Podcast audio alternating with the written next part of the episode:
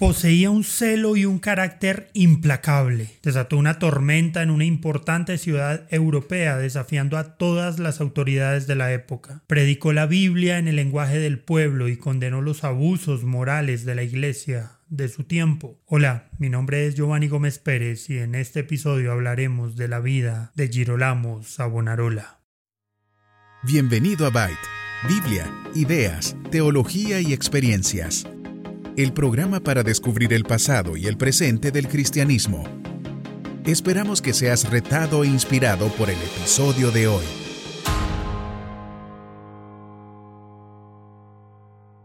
Girolamo Savonarola nació en Ferrara, Italia, el 21 de septiembre de 1452. Era hijo de Nicolò Savonarola y de Elena Bonacorsi. Fue educado por su abuelo paterno, Michel, un célebre médico y un hombre de principios morales y religiosos rígidos. En sus primeros escritos de adolescente, Savonarola ya evidenciaba un carácter recio y franco. Incluso a esa edad, escribió una carta a su padre en la que afirmaba que no podía sufrir la maldad ciega de los pueblos de Italia. Encontró insoportable el paganismo humanista que corrompía los modales, el arte, la poesía y la religión misma. Él vio como la causa de esta corrupción que se extiende a un clero despiadado incluso a los niveles más altos de la jerarquía de la Iglesia. El 24 de abril de 1475 abandonó la casa de su padre y sus estudios médicos en los que se había embarcado después de graduarse en artes para ingresar a la orden dominicana en Bolonia. Al regresar a Ferrara cuatro años después enseñó las escrituras en el convento degli Angeli. El estudio de las escrituras junto con las obras de Tomás de Aquino siempre fueron su gran pasión.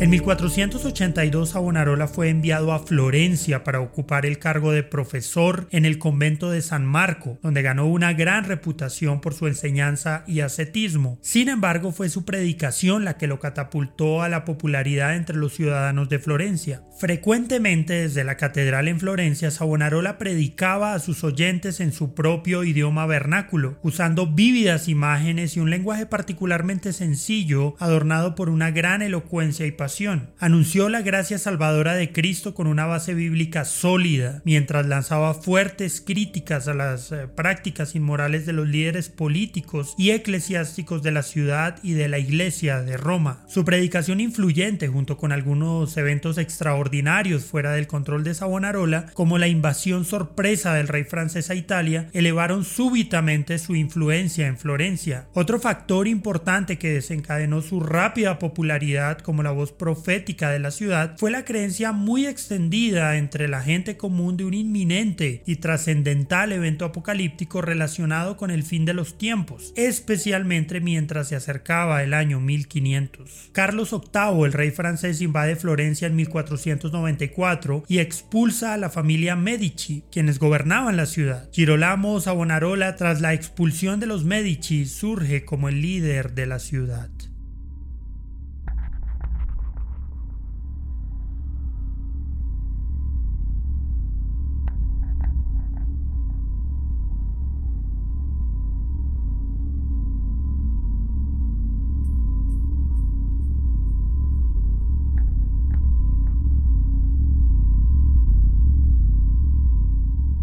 De 1494 a 1498, Savonarola promovió un dramático y controversial cambio político y social en la ciudad. Su predicación se volvió mucho más profética y virulenta. Durante este tiempo comenzó a enfatizar fuertemente en el regreso de Cristo, como consecuencia llamó a Florencia a vivir como una nueva Jerusalén. Su reforma moral llevó a una reorganización política que fue recibida con entusiasmo por los florentinos. Savonarola buscaba establecer una república cristiana en la ciudad.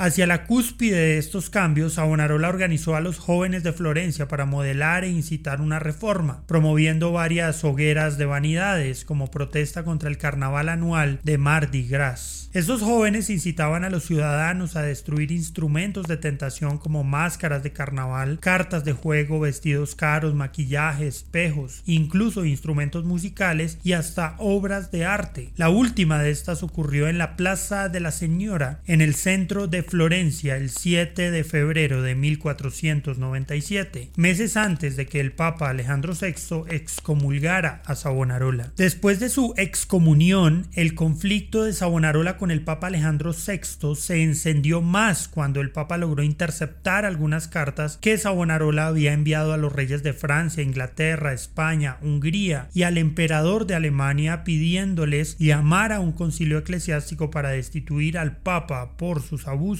Al parecer Savonarola nunca se opuso al oficio papal, sino a la persona de Alejandro VI y de esta manera se diferenció de las críticas más crudas de los reformadores posteriores sobre la autoridad papal y la doctrina católica.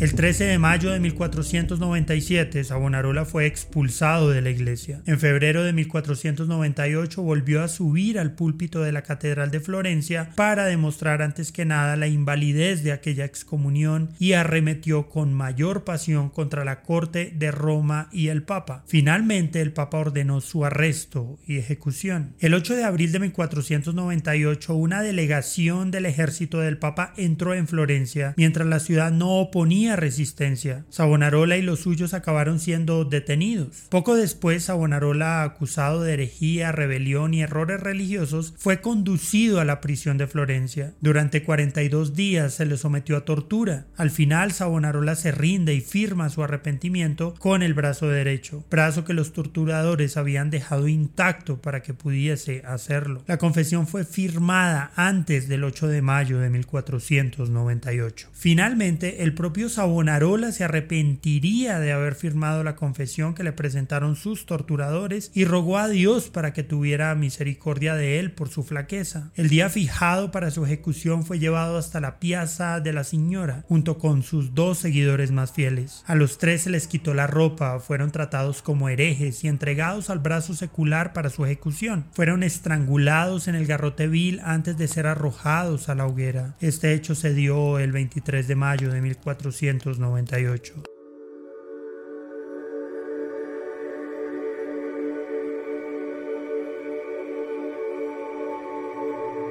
Savonarola fue en esencia un sacerdote católico que siempre estuvo alineado con la doctrina de Roma, pero también llamó a una reforma moral, condenó los abusos papales y elevó la autoridad de las escrituras como nunca antes. Él se anticipó a la reforma. En el aspecto personal, Savonarola poseía un carácter muy fuerte y era al mismo tiempo radical y carismático. Se lo compararía más adelante con el propio Martín Lutero en su denuncia de la corrupción de la Iglesia católica. Sin llegar a cuestionar los dogmas de la Iglesia de Roma era un adelantado de la reforma moral que iba a atraer el protestantismo. Savonarola también atrajo la admiración de muchos humanistas religiosos posteriores, quienes valoraron sus profundas convicciones espirituales. Aunque el movimiento de Savonarola, la reforma de un solo hombre en Florencia, no continuó por mucho tiempo en Italia después de su muerte, su predicación apasionada y sus reformas radicales expusieron la corrupción de la Iglesia. La chispa de Savonarola fue la clase de chispa por la cual Lutero, solo 20 años después, encendería su propio fuego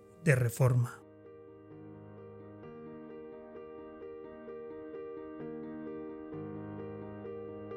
Gracias por escuchar este episodio. Esperamos que haya sido de bendición para tu vida. Este programa se emite con el propósito de exaltar a nuestro Salvador Jesucristo quien en su gracia nos ha provisto todo lo necesario para hacerlo posible.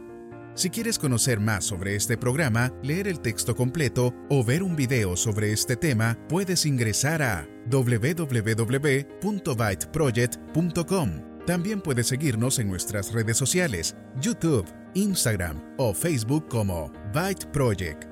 No olvides suscribirte para no perderte ninguno de nuestros contenidos.